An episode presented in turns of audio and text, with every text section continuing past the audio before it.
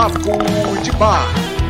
Você quer evoluir, quer se transformar, é papo de bar. É papo de bar. É papo de bar. É papo de bar. Você quer evoluir, quer se transformar, é papo de bar. É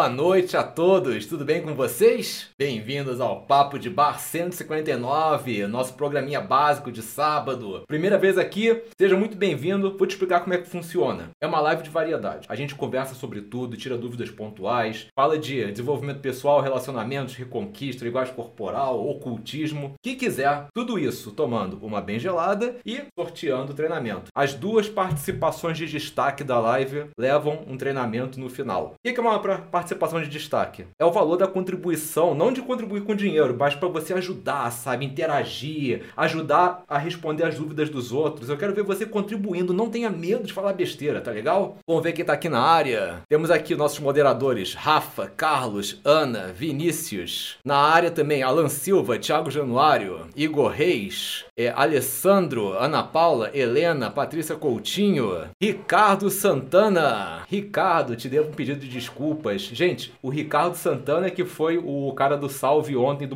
do Momento Mítico e por alguma portuguesice minha, eu falei Ricardo Miranda. Ah, que preconceito com português. Eu sou português, gente. Sou nascido em Portugal. Quando a gente, quando a gente se zoa, não é preconceito. Eu sou português de Lisboa, então, é, antes de qualquer coisa. Então, eu gosto de me zoar por causa disso.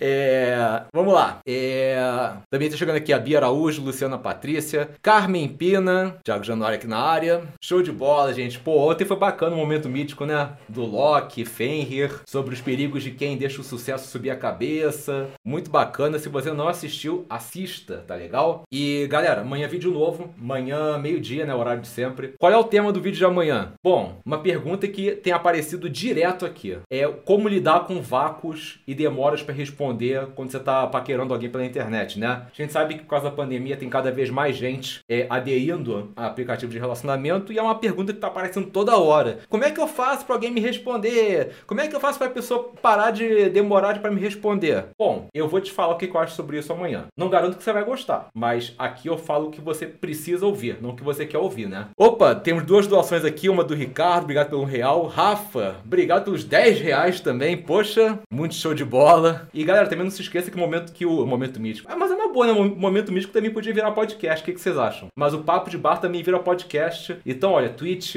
Spotify, Anchor, é, iTunes, onde quer que, que seja, tem lá o podcast do Papo de Bar. Agora fiquei realmente pensando no- na possibilidade de botar o momento mítico como podcast, né? Vamos lá, gente. Chega de enrolação. Pô, João, fala pra caramba, né? Pô, é, vamos parar de falar. Vamos agora começar nosso Papo de Bar com o nosso estudo de caso. Vamos lá? É isso aí, galera. Tá na hora da gente abrir o programa com o nosso estudo de caso. Se essa for a sua primeira vez no programa, deixa eu te explicar como é que funciona. Eu vou analisar alguns problemas de pessoas que preferem manter o anonimato. A sua tarefa é dar a sua opinião a respeito desse problema no chat, lembrando que isso conta como participação para levar o prêmio no final do programa. Não fica com medo de falar besteira, o que vale é a sua intenção de ajudar.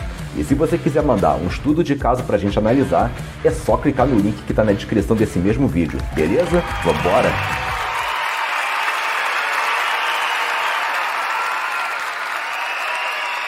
Vamos lá, galera. Vamos ajudar essas pessoas. Oi, João. Tudo bem? Boa noite. Eu estou tendo problemas no meu namoro. Namoro há dois anos e meu namorado está tendo comportamentos estranhos comigo. Ele começou a seguir algumas meninas no Instagram, inclusive uma ex-amiga minha. Eu relevei porque não tenho ciúme disso. Mas depois de uns dias ele começou a curtir as fotos dela e elas dele. Eu achei estranho, mas também não liguei muito. Curtir foto pra mim não é traição. Porém, a gota d'água foi quando eu peguei conversa dele com ela no Whats. Fiquei em choque. Ele pedia nudes pra ela e marcava até de na cidade dela ver ela. Eu quebrei tudo e fiquei mal. Acredito que ela tenha seduzido ele porque ela nunca gostou de mim. Não sei o que fazer, estou muito chateada, mas também não quero terminar. Me apeguei, deve ser apeguei, né? Apaguei. Me apeguei muito a ele. Tem como reverter? Ou ele sempre vai me trair? OBS, na conversa do Whats, ele afirmava estar solteiro e até dava conselho para ela não namorar também porque era muito ruim. Espero a ajuda de vocês. Ai, gente. Deixa eu só tomar mais uma, um gole aqui. Galera, complicado. É.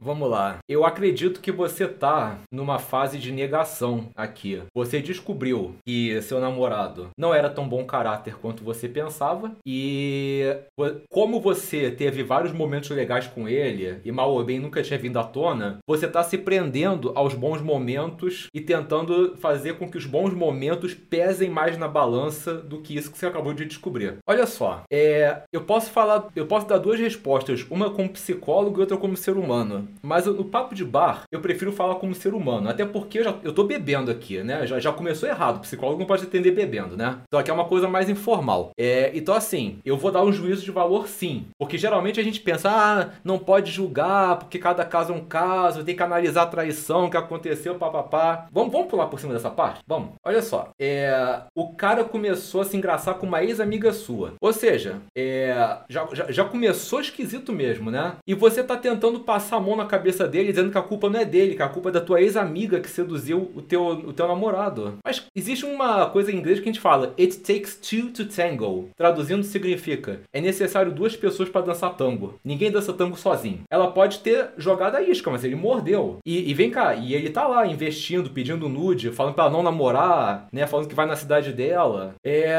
Assim, vamos lá. Ah, eu posso confrontar, tem como reverter. O que, que, que eu posso te dizer? Tem como reverter? Tem tem, né? Agora a questão é, vale a pena? Porque pensa comigo, vamos lá. Você conversa com ele, faz todo o. bota todos os é, as, as, cartas na mesa, joga conversa com ele. Vamos lá, o cara até desiste dela. Só que o que, que, que acontece? Você vai ficar eternamente com medo dele repetir isso. Você nunca vai ter paz. Você sempre vai estar preocupado com a possibilidade dele estar fazendo isso de novo no WhatsApp. Tem um livro de uma autora chamada Linda J. McDonald que fala sobre sobre recuperação do relacionamento após a traição. E olha, é muito trabalhoso você consertar um relacionamento depois de traição. Porque a pessoa que traiu tem que ficar no mínimo dois anos praticamente comendo na mão é, da vítima, né? No sentido de que o traidor tem que estar tá sempre com redes sociais e meios ao alcance da pessoa, liberado. Tem que ficar sempre dando satisfação onde é que tá, o que é que tá fazendo, mandar foto e tudo. É, se por acaso a pessoa quiser mudar de casa porque ela não quer associar a casa com a traição, porque de repente a traição aconteceu dentro de casa, ele tem que baixar a cabeça. É muita coisa que você tem que fazer para poder desassociar e não pode reclamar. Não pode reclamar, não pode, não pode ficar do tipo, poxa, eu tô fazendo tudo isso e você continua desconfiado, porque aí você meio que zera o, o contador da desconfiança. É uma coisa absurda. Então, assim, eu acho que você tá numa coisa de negação, do tipo, ah, eu não acredito que ele faria isso comigo e tal. Mas olha, eu, eu, eu vou até ser solidário contigo. É, eu fiquei oito anos no relacionamento, dos meus 20 aos 28, 29, e eu tive a mesma reação que você quando eu comecei a perceber que minha estava me traindo. Também estava em negação, tentava achar que. tentava criar um monte de desculpa que não era aquilo, mas era. Era e eu tive que tomar uma decisão. Me doeu muito, me custou muito, mas eu saí de casa. Eu lembro que na época eu saí com uma mochilinha. A mochilinha tinha meu notebook, meu mouse, meu carregador, é, alguma meia dúzia de roupa. Eu fui pra casa da minha mãe. Depois, aos pouquinhos, eu fui pegando minhas outras coisas lá em casa. É duro, mas para mim tá evidente que esse cara aí hum, não é o tipo de cara que você merece. Vamos lá. A Bia Araújo fala aqui: Poxa, querida, ele é um mulherengo. Você quer mesmo uma pessoa assim do seu lado? Imagina um homem desse sendo pai dos seus filhos. Pense direitinho e não te respeita. Eu acho o seguinte: traição já é uma coisa ruim, ponto. Traição envolvendo a ex amiga, uma, uma, Cara, assim, é como o cara conseguiu agravar o que, já, o que já era grave, né? Vinícius falou aqui: traição premeditada com justificativa canalha. Tende a repetir o padrão de novo e de novo. Não acho que vale a pena arriscar, vai se machucar em dobro ou triplo no futuro. Patrícia falou aqui: reverta sua sanidade mental porque depois fica mais difícil. Isso é um ultraje. Mauro Costa falou: nem tem nem tenho o que pensar. Tiago, corre minha cara. Fernanda falou que é uma situação bem difícil para seguir em frente com o relacionamento. É... Marcelo Meirelles falou aqui: a melhor coisa nessas horas é terminar e ocupar a mente o máximo possível para esquecer logo a pessoa. É. Luiz, meu aniversário é semana que vem, chegou antecipado, mas se, se já quiser me dar presente agora antecipado, me dá. Meu aniversário é 18 de julho, tá? Ou seja, é semana que vem que vocês podem me dar parabéns. É. Vamos lá. Rafa falou aqui: a desculpa é só um consolo. Algo que a gente quer acreditar, mas não é verdade. Pois é. é não fica nessa de ficar passando a mão na cabeça dele, não. É. Eu sei que quando, quando rola uma coisa dessas. Vamos lá, a gente tem que ser sincero também. Crise no relacionamento sempre vai ter. Vai ter, vai ter fases que uma, que uma das pessoas está mais chata, que uma das pessoas está mais descuidada. Mas se você ficar. Se você for ler o livro do John Gottsman para fazer o amor durar, você tem que eliminar isso pela raiz. Como assim pela raiz? Ao menor sinal de que a pessoa está se desleixando, está cronicamente chata, isso tem que ser conversado. Porque a tendência é virar uma bola de neve. Você fica entubando, entubando. Segundo John Gottsman, a traição ela não começa quando você já começa a se engraçar com alguém. A traição começa a partir do momento que você está insatisfeito com alguma coisa, alguma coisa está te magoando e você não conversa com a pessoa. Porque você está mal ou bem botando o pé na porta para traição. Então, a partir do momento que você está insatisfeito no relacionamento e você não se manifesta, você está num, pro, num, num processo de pré-traição. Presta muita atenção nisso. Eu recomendo esse livro aí, é um livro de capa vermelha para fazer o amor durar. Maurício falou aqui, ele não gosta de você, é muito menos te respeita, não merece seu amor, se continuar o sofrimento só irá argumentar. Pois é, eu acho que, assim, eu, eu sinto muito pelo que está acontecendo contigo, é, sou solidário ao teu sofrimento, à tua decepção. Não permita que esse episódio te deixe com o coração endurecido, generalizando os homens. Tem muito cara legal por aí, mas tenta aprender com essa experiência e desenvolver mais o teu alerta pra gente canalha, tá? Tem muito vídeo aqui no, no canal de sinais que a pessoa vai te trair no futuro, sinais que a pessoa tá te traindo, sinais que o cara é um canalha, que o cara, que o cara é um jogador. Ó, detona meus, meus conteúdos, é tudo de graça aqui. Você não precisa comprar o poder no verbal. Quer dizer, se você comprar o poder no verbal, você vai ampliar ainda mais teu poder de percepção. Mas começa com os conteúdos gratuitos, tem bastante coisa aqui, tá? Mas é isso. Gratidão pela participação de todos. Vamos aqui com estudo de caso. Vamos lá.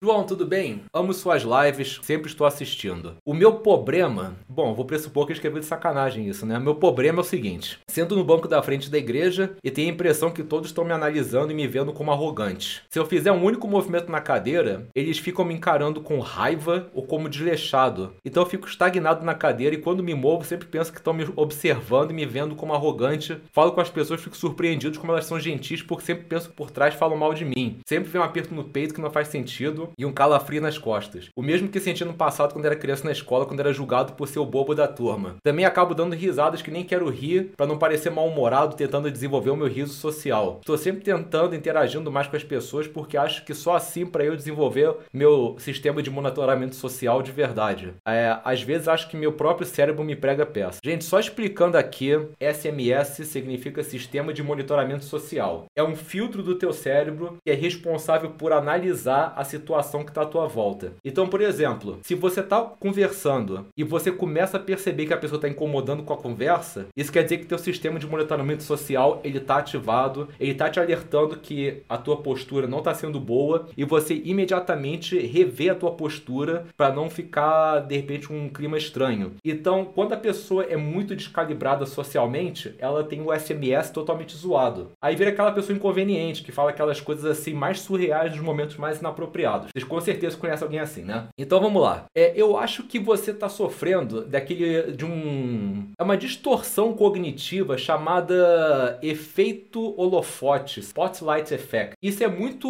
no, isso é muito comum em adolescentes. Eu, aqui você não fala a tua idade, não sei se você é adolescente, mas basicamente, o que, que é o efeito spotlight? Você acha que o holofote está sempre em cima de você e que por causa, por causa disso está todo mundo te vendo. E você começa a.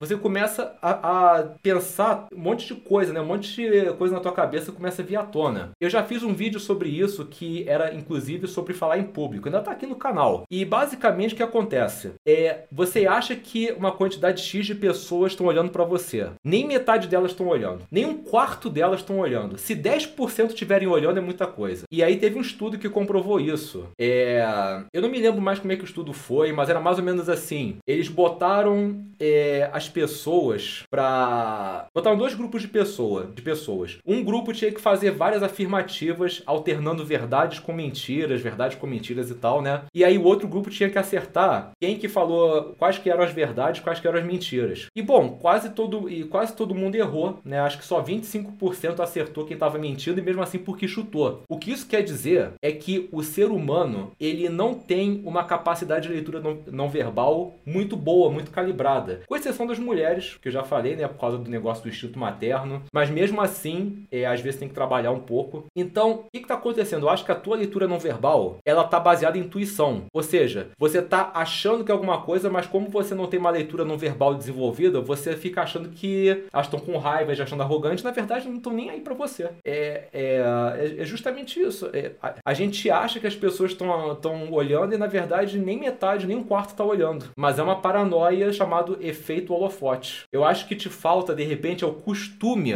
de estar tá exposto. Por causa falta, da falta de costume de estar tá em exposição, você fica achando e correlacionando tudo que os outros fazem, falam. De repente a pessoa dá uma risada lá no fundo, ela tá rindo de alguma coisa que ela viu no celular, você tá achando que ela tá rindo de você. Aí você começa a ficar nervoso. Então, isso aí é um problema que você tem que prestar atenção, porque as pessoas não estão assim tão interessadas desse jeito. São poucas. Dá uma olhadinha aqui. O Marcelo Meirelles falou aqui, isso aí é a projeção de uma insegurança. A insegurança é óbvio, né? Com certeza. Sem dúvida nenhuma. É... O Marcelo falou que ele se considera o centro das atenções do ego e tem um fundamento isso que o Marcelo falou. Porque quando a pessoa acha que todo mundo tá olhando para ela, independente desses olhares serem positivos ou negativos, é porque ela tá se achando, né, a estrela do, do negócio. Então, por incrível que pareça, tem sim uma certa arrogância. Quando a pessoa acha que uh, os outros, né, estão achando que ela é arrogante, na verdade, ela mesma está se dizendo arrogante. E por ela tá se, tá com essa consciência de que está sendo arrogante, ela tenta, ela tenta enxergar isso nos outros para validar o que ela tá achando sobre ela. Cara, a mente humana é muito louca, né? Vinícius fala aqui, agora, SMS muito desregulado. Se a pessoa se sentir sempre peixe fora d'água, pode ser trauma de desenvolvimento. Vale ler sobre os padrões de vínculo, seguro, evitante, ambivalente, desorganizado. É... Tiago falou que tive uma sensação assim quando passei na Avenida Paulista uma vez. Na real, ninguém liga, cada um com suas atividades. O Oplita falou aqui, também sofri desse problema de achar que os holofotes estavam em mim. Hoje estou bem melhor. É, vamos ver aqui. Marcelo fala que ele precisa entender que os outros não ficam reparando em você porque já estão preocupados demais pensando em seus problemas, suas vidas, suas questões. Exato, Marcelo. Você complementou tudo aquilo que eu esqueci de falar e que é relevante. As outras pessoas estão muito mais preocupadas com as coisas delas. Aliás, é, quando eu trabalhava com sedução para homens, né? Tinha muito colega meu, muitos outros coaches que trabalhavam com sedução, que eles mandavam os alunos tímidos às vezes ir pro meio da rua e ficar batendo palma sozinho.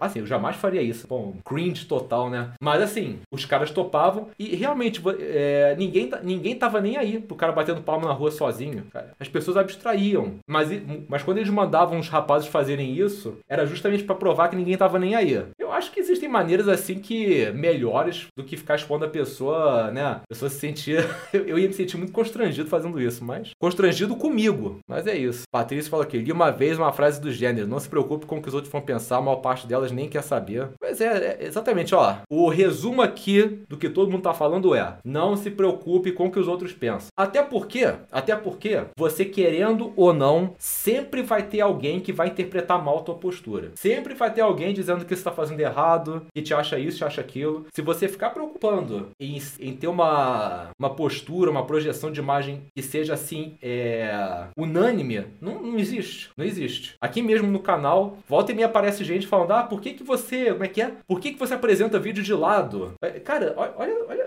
olha a preocupação da pessoa. Por que, que você apresenta o vídeo de lado? Eu aqui fazendo maior conteúdo, pô, estudando um monte de livro, tentando concatenar as ideias, a pessoa, poxa, mas ele tá apresentando de lado. Tá, tá, tá entendendo? Tem gente que cisma. Ou seja, querendo ou não, vai ter gente que vai realmente reclamar. Ah, deixa pra lá, deixa pra lá, entendeu? Mas é isso, gente. É, Patrícia falou aqui: todos temos telhados de vidro, ninguém é perfeito, todo, todos temos nossas coisas. Vinícius fala aqui, se a opinião dos outros serviços para alguma coisa, a opinião pública não execraria novidades ou gênios. Com certeza. Então, ó, tá dado o recado recado, espero ter ajudado. Galerinha, meus parabéns pela participação. Fim do estudo de caso. Vamos agora descontrair. Agora quero relaxar. Como assim? Não entendi. Agora quero relaxar. Quero pra porta secreta. Vamos lá? E chegou a hora da gente abrir a porta secreta. Funciona assim: eu vou falar uma palavra-chave e quem quiser participar, escreve essa palavra-chave aí mesmo no chat. E eu vou sortear alguém para abrir uma das três portas que já já vão aparecer e concorrer a um super prêmio. Mas atenção, quem escrever a palavra-chave mais de uma vez vai ser automaticamente impedido de participar. E mais uma coisa, para participar, você tem que ter um nome de ser humano. Apelidos como Gasparzinho, Broca e Não sei onde estou não serão considerados, beleza? Vamos lá. E se essa for a sua primeira vez, usa um par de fones e aumenta o volume, que a experiência vai ser bem melhor.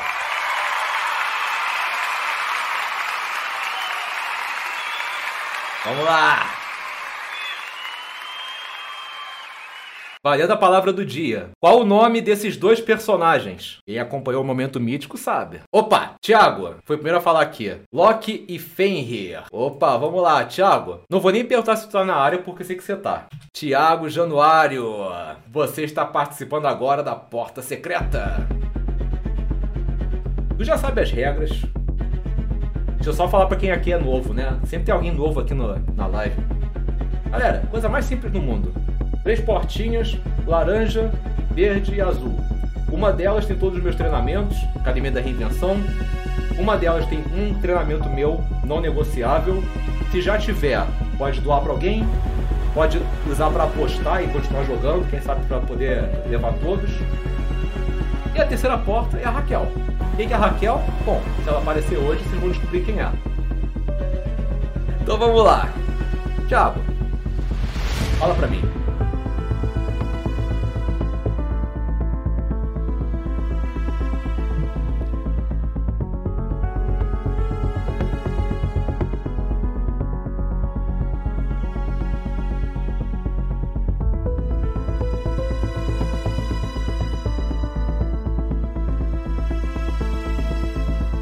Quer abrir a porta verde. E é meu dever te perguntar se você tem certeza disso. Você tá certo disso, Thiago?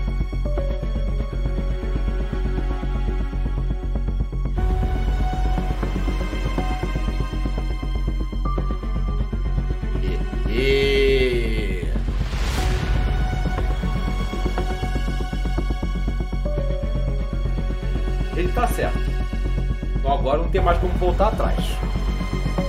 Dou-lhe uma, dou-lhe duas, dou-lhe três. Abrindo a porta verde. Opa, ganhou alguma coisa.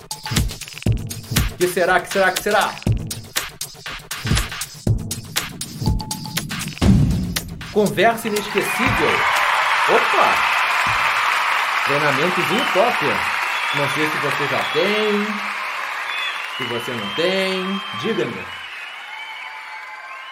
Já tem? Vai querer continuar jogando? Ou quer ser uma pessoa muito caridosa doar pra alguém que não tem? Você pode doar apostar. Pode apostar, ou então se você quiser mudar a vida de alguém aqui e doar pra quem precisa, também tá valendo. Vai doar. Ótimo. Galera, quem aqui tá precisando mesmo... Vamos, vamos moderadores, vamos lá. Vou fazer o seguinte. Quem tiver precisando de treinamento de conversa, eu quero que vocês me expliquem por quê. Assim, eu quero conversa inesquecível porque e fala por quê. Os moderadores vão analisar as respostas e vão escolher pela resposta quem é que vai levar a doação, tá? Então, moderadores, fiquem atentos. Já sabem, escreve o porquê que você precisa. A melhor resposta justificativa vai levar. Então, moderadores, me ajudem nessa. E vamos, enquanto isso, parabéns, aliás, Thiago, parabéns pela tua caridade, muito show de bola. E vamos agora para a roda de amigos. Chegou o nosso momento favorito do Papo de Bar, a nossa roda de amigos. É aqui que eu tiro as dúvidas da plateia. Você tem alguma pergunta? Manda ver, vai ser um prazer te ajudar. Só peço que você preste atenção no seguinte: são muitas pessoas na live e muitas perguntas para responder. Nem sempre dá para dar atenção para todo mundo. Se eu por acaso pular sua pergunta, não leva pro lado pessoal, eu não tenho nada contra você. Vale lembrar que existem perguntas que eu realmente deixo passar porque elas já foram respondidas em outras edições do programa e eu prefiro focar nas perguntas inéditas. Fora isso, tá na hora de você botar para fora. Fala aí, o que, que você quer saber? Bom, Só para repassar aí, jogo rápido. Essas conversas aí já cansei de responder. Então, só para vocês ficarem atentos que quando, quando é alguma dessas eu pulo e não é nada pessoal com você. Valendo! Daniel Miller me perguntou aqui: João, qual foi sua melhor experiência durante a pandemia? Eu te digo em verdade que foi a minha espiritualização. Foi durante a pandemia que eu me permiti sair daquela bitolagem toda consciência e conhecer mais o lado espiritual das coisas. Comecei a estudar várias vertentes espiritualistas de, de pensamento, também filosofia filosofias. Foi quando eu comecei a me entrosar com a mitologia e começou a surgir todo esse negócio de arquétipos, de uh, despertar do herói, do momento mítico. E assim, virou uma paixão mesmo, porque já tem mais de um ano que eu tô envolvido com isso e não enjoei. A gente sabe que o negócio veio para ficar quando, poxa, quando, quando a gente já tá mais de um ano nisso e o negócio não cansa você. O Raul perguntou se o ego é a pior parte da psique. Raul, o ego, todo mundo tem um pouquinho de ego. É impossível você viver sem ego. Como diria João Vitor, o ego é como se fosse a gordura da personalidade. Não existe um ser humano sem gordura. Mesmo que seja uma camada de gordura bem fininha, você tem que ter. E a gordura tem sua finalidade, né? Reserva energética, proteção, né? proteção de temperatura, né? Regular a temperatura e tudo. A gordura tem a, a sua finalidade. Agora, gordura em excesso é um problema. Um pouquinho de ego é bom para você reconhecer que você é bom em alguma coisa, para você se valorizar, se gostar. O problema é quando o ego cresce muito. O ego é como se fosse a gordura da personalidade, a autoestima é como se fosse o músculo. Então qual é o correto? Você trabalhar para hipertrofiar a tua autoestima e secar o teu ego, mas sempre tendo em mente que teu ego nunca vai desaparecer. Sempre vai ter uma camadinha de ego e assim como a gordura, tem vezes que você engorda, tem vezes que você emagrece, tem vezes que o ego tá mais gordo, tá mais magro. Você tem que estar atento. Assim como a gente vai pro espelho, pô, tô gordo, tem que fazer exercício, você tem que pensar, pô, espera aí, meu ego tá grande, eu tenho que exercitar e, e secar um pouco mais esse ego e trabalhar mais a autoestima, entendeu? Renato Morales perguntou se eu já fiz teste vocacional quando era adolescente. Se eu acho uma ferramenta eficiente para um jovem conseguir seguir uma carreira. Cara, essa é uma coisa, essa é uma pergunta muito relativa. Primeiro, tem vários tipos de testes vocacionais, tá? Obviamente, quando o teste te fala que é isso, isso e aquilo que você tem que fazer, eu já descarto na hora. Agora, se for um teste vocacional que te diz, olha, dá para ver que a tua inteligência é mais espacial, é mais linguística, é mais numérica numérica e você fazer uma coisa que, tá, que esteja na área numérica, aí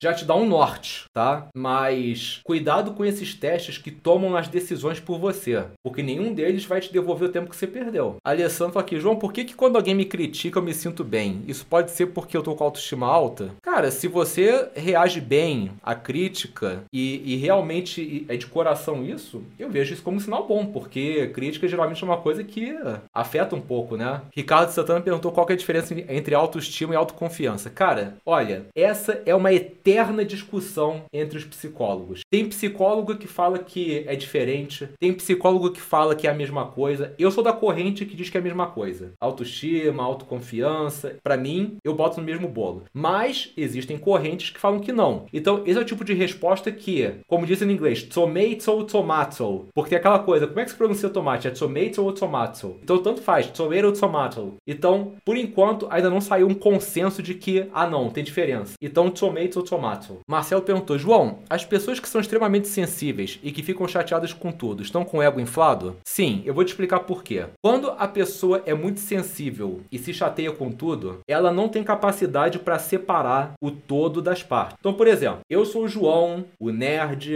o cara que gosta de malhar, o, o, o, o, o cara que é casado, que mora em São Lourenço, o cara que gosta de rock dos anos 80 e tal, tal. Então o que acontece? Eu sei separar as coisas. Por exemplo, se eu falar que eu gosto de rock dos anos 80 e alguém aqui disser que é uma merda, não me afeta. Por quê? Eu sei que a pessoa falou que é uma merda, o rock. Não quer dizer que eu sou uma merda pra ela, sabe? Por gostar de rock. Mas o que uma pessoa muito sensível pensa? Quando alguém invalida qualquer coisa que ela pensa, ela leva isso pro todo. Ah, se a pessoa fala que isso é ruim, quer dizer que eu sou ruim. Então ela fica muito sensível a tudo. Tem que sempre pisar em ovos para falar qualquer coisa com ela, entendeu?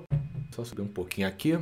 Sérgio Rocha fala que o ego tem que estar a serviço do eu verdadeiro. Sim, porque o ego é como você se define, né? E uh, quando o ego tá congruente com quem você é de verdade, quando tá, quando tá com essa sinergia, é a melhor coisa. Eu acho que a grande chave, gente, a grande chave é vocês nunca encararem as características de vocês em termos absolutos. Eu acho que é essa tendência para encarar como termos absolutos que acaba deixando vocês presas do ego. Como assim? Vamos supor, ah, eu sou confiante. Quando você fala eu sou confiante, quando você estiver diante de uma situação que você não se sente confiante, você vai entrar em negação. Não, peraí, mas eu sou confiante. O que está acontecendo? Aí você começa a sentir uma fraude. Síndrome do impostor, desculpa. Síndrome do impostor e tudo. E você entra naquela coisa de, não, mas pensa, confiante, eu tenho, que, eu tenho que mostrar que eu sou. Cara, troca por eu estou confiante. Mas nem em relação a tudo eu posso ser confiante. Vai ter, vai ter coisas que eu não sou confiante. Nem tudo na vida dá para ser confiante. Então, quando eu aceito que eu estou confiante, no momento que eu não estiver, eu falar, ah, aqui eu não estou confiante. Então preciso aprender a lidar com isso para ser para estar confiante aqui também. É a mesma coisa, cara. Aquelas pessoas que ficam assim. Você conhece alguém que tenha, face, que tenha Facebook que bota a profissão no nome? É Davi Moraes, psicólogo. Cara, por que, que a pessoa bota psicólogo no sobrenome? É, é, que, que necessidade é essa de se definir até mesmo no campo do sobrenome? Não, no momento eu sou eu, eu tô psicólogo, né? Mas quem garante que eu vou me enjoar da minha profissão? Quem garante que no decorrer do tempo eu vou encontrar uma outra vertente, alguma outra área que eu vou me apaixonar? E se eu ficar dizendo, olha, eu sou psicólogo, eu sou psicólogo, eu sou psicólogo, às vezes eu vou me recusar a olhar para outras paixões que eu possa vir a ter depois. Não, no momento sou psicólogo, eu estou psicólogo, mas aqui, isso me chamou mais atenção. A gente tem que se encarar mais como fluido, gente. Fluido, nada é absoluto, nem a vida é absoluta. Thiago falou aqui, nossa mania de levar tudo na ponta de faca. Pois é. O Oplida fala aqui, nunca ninguém é confiante 100% do tempo. É uma questão mesmo de estar confiante. Thiago Rafa fala aqui, básico, né, João? Quando se chega preparado numa prova, se chega confiante pelo fato de estar preparado sobre o conteúdo, há domínio do assunto. Pois é. Aí, já aconteceu com alguém isso aqui? Você estuda para uma prova e quando você chega na prova, você descobre que o professor cobrou uma matéria que você deu mole e não estudou. Aí ele cobrou, peraí, eu não estudei isso. Na hora a confiança cai né? Ou seja, eu estou confiante, mas agora que eu descobri que tem matéria que eu não estudei, eu, eu não estou mais. Não, não sou confiante, estou. Luiz fala que tem muito doutor no Face. Aliás, né, uma coisa que me deixa intrigado. Gente que se chama doutor sem ter doutorado. Gente, na boa, eu, na prática, como psicólogo, jamais me. Eu, eu jamais me denominaria doutor João Abrantes. Eu não tenho doutorado. Psicologia não. Psicologia é um psicólogo, não um doutor. Eu acho muito esquisito isso. Patrícia fala que aconteceu-me isso na última prova. A minha autoconfiança caiu a pique.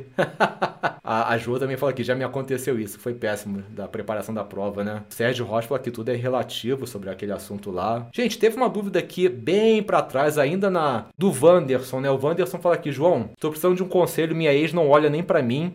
E ela fala que não tem mais um pico de interesse em mim, mas eu ainda amo muito o que fazer, velho. Tanto esquecê-la ou insistir. É, Wanderson, aí o Vinícius vai corroborar, eu não quero deixar você sem resposta, né? Vinícius vai corroborar o que eu tô falando aqui.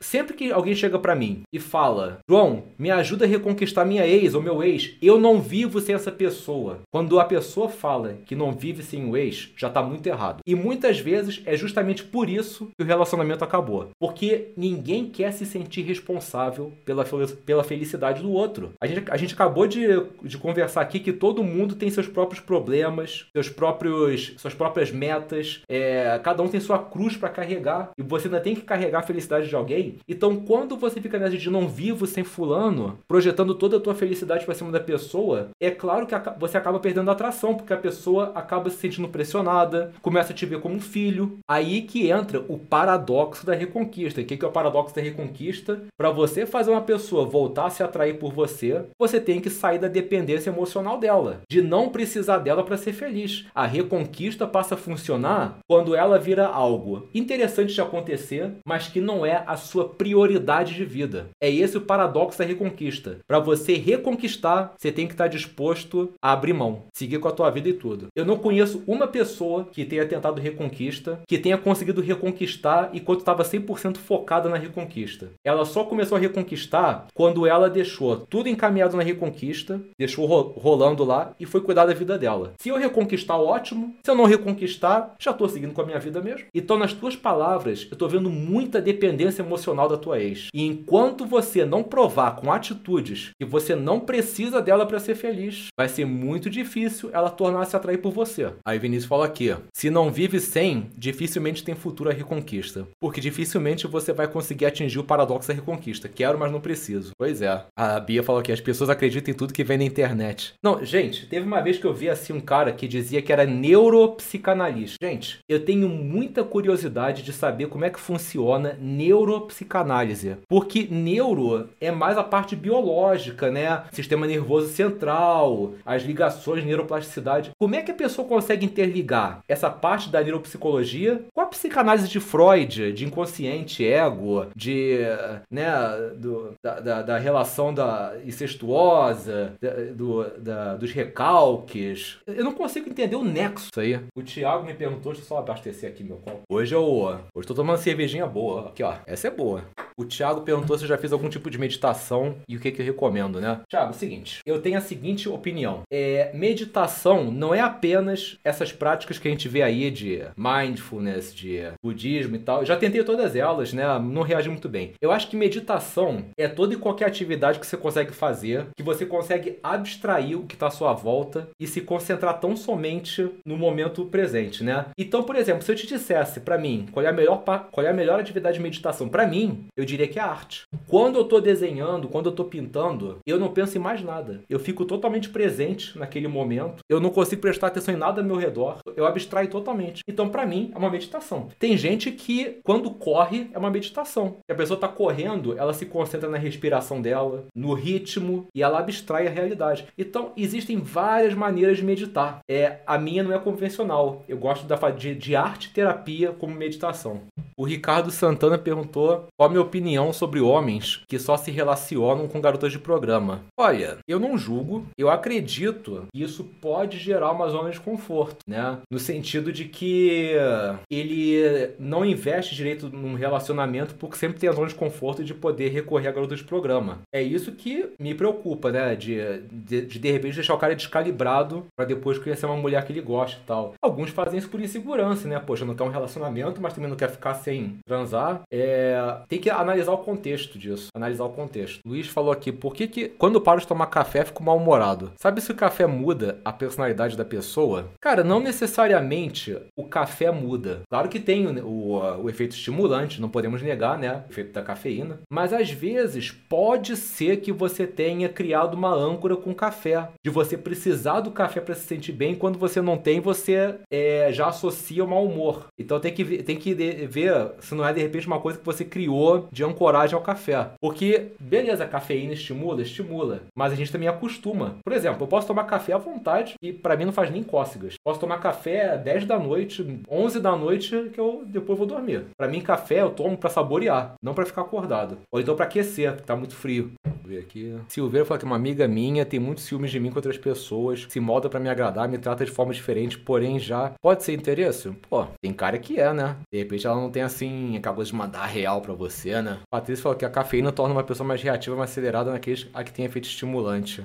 Raul Batista falou aqui, já tomei meia garrafa de café, fiquei muito morgado. Se eu tomo café à noite, não durmo, deve ser uma crença. Né? Gente, não é uma, uma questão que seja uma crença. Assim, olha, por incrível que pareça, eu comecei a tomar café com 26 anos. Não era fã de café antes disso. Tô com 40 agora, né? Então, pô, esse fato de tomar café todo dia. Gente, eu moro em Minas Gerais, né? Minas Gerais, cafezinho é de lei. Ah, eu, me acostumei com café. Lucas Pereira falou aqui: João, com seu treinamento conversa inesquecível, mais livros estudos, estou me tornando muito persuasivo, mas sinto que alguns estão me achando manipulador e acabo sentindo mal com isso. Cara, de repente você pode estar tá, é, excessivamente focado na técnica, na persuasão, a ponto de você não ficar natural. Mas aí você tem que levar em consideração o seguinte, Lucas: existe uma etapa do nosso desenvolvimento pessoal que a gente fica robótico mesmo, que é a fase da competência consciente. Então, qualquer coisa que você vai trabalhar, conversa, linguagem corporal, sempre vai ter uma etapa que você vai ficar meio robótico, que é a fase de adaptação àquilo. Até aquilo ficar natural e virar parte de você, as pessoas vão começar a pensar, poxa, é muita técnica, tá muito robótico, parece um teatro, não tá natural. Você tem que meio que abstrair esses feedbacks negativos e levar em consideração que você tá numa fase de transição. Logo, logo fica natural. Eu sempre uso a analogia, que é a seguinte analogia aqui. Quando você vê essas bailarinas dançando, pô, parece uma, um cisne de tão leve que elas são, né? Você fica assim, cara, que coisa linda de se vê, para pra pensar, nenhuma delas ficou desse jeito de uma hora para outra. Muitas delas caíram, ficaram robóticas, até elas ficarem daquele jeito, foi um bom tempo de treino, né? Mas eventualmente chegaram lá. Então, tudo na vida tem a fase robótica. De repente você tá nessa fase robótica, então assim, abstrai e logo logo fica natural. Marcelo perguntou qual é a diferença entre sedução e manipulação. Se eu tivesse que te dar uma resposta, eu diria que sedução é uma espécie de persuasão voltada para atrair um interesse amoroso. Manipulação é uma persuasão mal intencionada para obter benefícios é, do, dos outros. E pode ter a confusão de sedução com manipulação, que é você é, persuadir alguém para obter benefícios amorosos, mas de uma maneira desonesta, às custas de você é, provocar provocar certos, certa confusão mental nela. Gabriel Felipe falou aqui, João, uma pessoa mandar áudio cantando uma música romântica do nada, pode ser algo? Já ouvi dizer que a pessoa apaixonada tende a ouvir músicas românticas. Cara, se isso for verdade, eu tô muito ferrado com o Mauricélio, com o Matheus, porque eles ficam mandando aqueles áudios assim, cantando pra, pra, lá no grupo e tal, devem estar afim de todo mundo. É, não necessariamente, né? Às vezes a pessoa quer, pode, pode ser, né, uma parte romântica, mas também pode ser um negócio de a pessoa gostar de cantar e quer, e quer assim, compartilhar o, o, talento contigo, a gente tem que analisar mais sinais. É o que eu falo. Para a gente ver se tem atração, não podemos prender em apenas um sinal. Temos que analisar o contexto todo. Gabriel perguntou se tem alguma dica ou vídeo específico para quem sofre de timidez. Tenho aqui no, no canal, só não me lembro qual é o nome. Mas, sei lá, clica no meu canal e bota timidez na barra de pesquisa. Vai aparecer. Acho que é um macete para poder reduzir a timidez. Dá uma olhadinha lá. Eduardo perguntou se eu sou casado ou se eu tô namorando. É. É, por quê? Tá interessado? Opa! tô, tô zoando. Tô casado.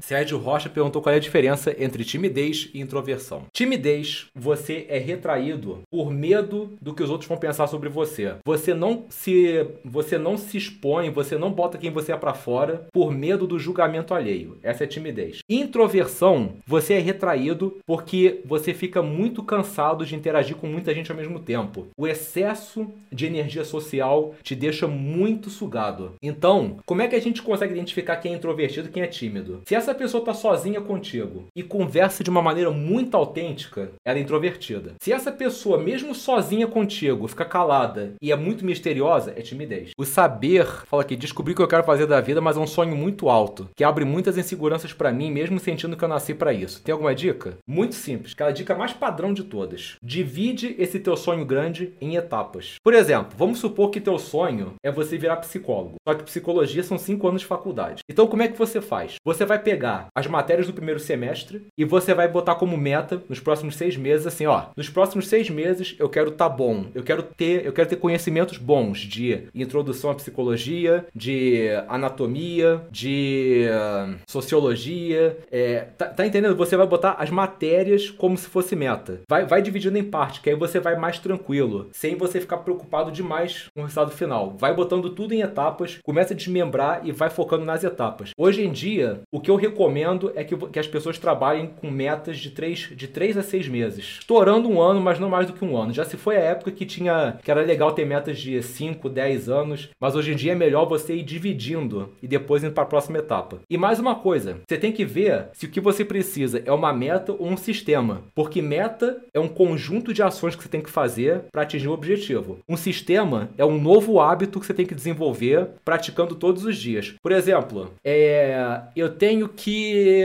sei lá, é, a minha meta é melhorar a qualidade do meu sono. Aí não é meta, é um sistema. Porque você tem que fazer hábitos que vão melhorar teu sono todos os dias. Por exemplo, é deixar o teu quarto num breu total, ativar o filtro da luz azul, tomar uma melatonina de repente, é o conjunto. Aí o sistema, pro sistema funcionar, você tem que ficar 66 dias seguidos praticando aquilo. Por que 66 dias seguidos? Porque é a média que a ciência encontrou para um hábito se transformar numa segunda natureza. Se você quebrar a corrente durante esses 66 primeiros dias, você meio que tem que voltar ao começo. Por isso que muita gente falha em desenvolver um novo hábito. Tem que ter 66 dias seguidos de prática. E, Lucas, é, no empreendedorismo é a mesma lógica. A Mistel é boa. Vamos ver aqui mais uma. Ah, o calculista perguntou se eu namoraria uma ex-garota de programa se não fosse casado. Ah, gente, eu ficaria bem. Eu, pessoalmente, ficaria pé atrás com isso. Já não seria uma coisa assim minha. Não julgo quem faz, tá? Mas eu. Ah, João, mas que preconceito, você não é liberal nem nada. Cara, olha só. é, é de pessoa para pessoa. Tô falando que eu, pessoalmente, não acho legal. Não me, não me, não me agrada. Agora, uma grande pergunta, né? Deve ser um dilema é: beleza, você namoraria mais garotas de programa? Agora, e se você descobrisse, depois, sei lá, quantos anos de relacionamento, que a sua atual foi uma garota de programa? Isso sim é uma pergunta interessante, né? Isso daria um tremendo debate. O cara perguntou quanto que o governo me paga. Pô, que me dera se pagasse alguma coisa. Geralmente sou eu que pago pra eles, né? Imposto todo mês. Tadinha. 10 e meia. Nossa, mas o pessoal conversou aqui. Pô, gente, cadê?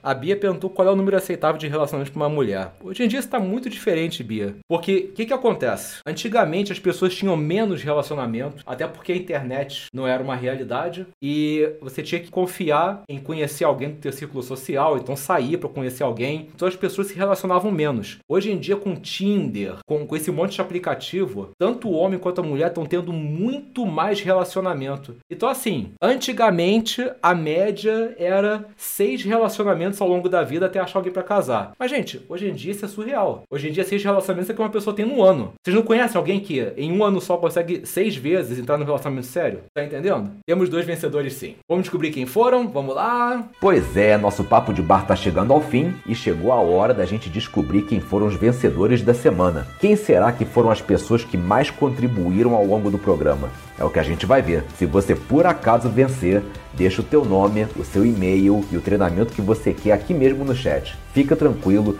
porque os moderadores vão apagar essa mensagem depois que eles anotarem os seus dados. O seu acesso vai chegar no seu e-mail em até 10 dias úteis. Ah, e muito importante, cuidado na hora de digitar o seu e-mail, porque se você errar, já era. Não tem como corrigir um e-mail errado. Você realmente perde a bolsa. Mas chega de falação. Vamos descobrir quem foram os vencedores.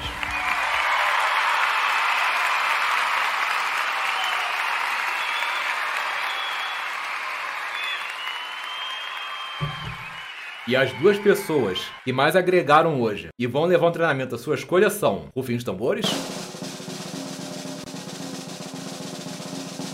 Marcelo Meirelles e a Fernanda Florenzano.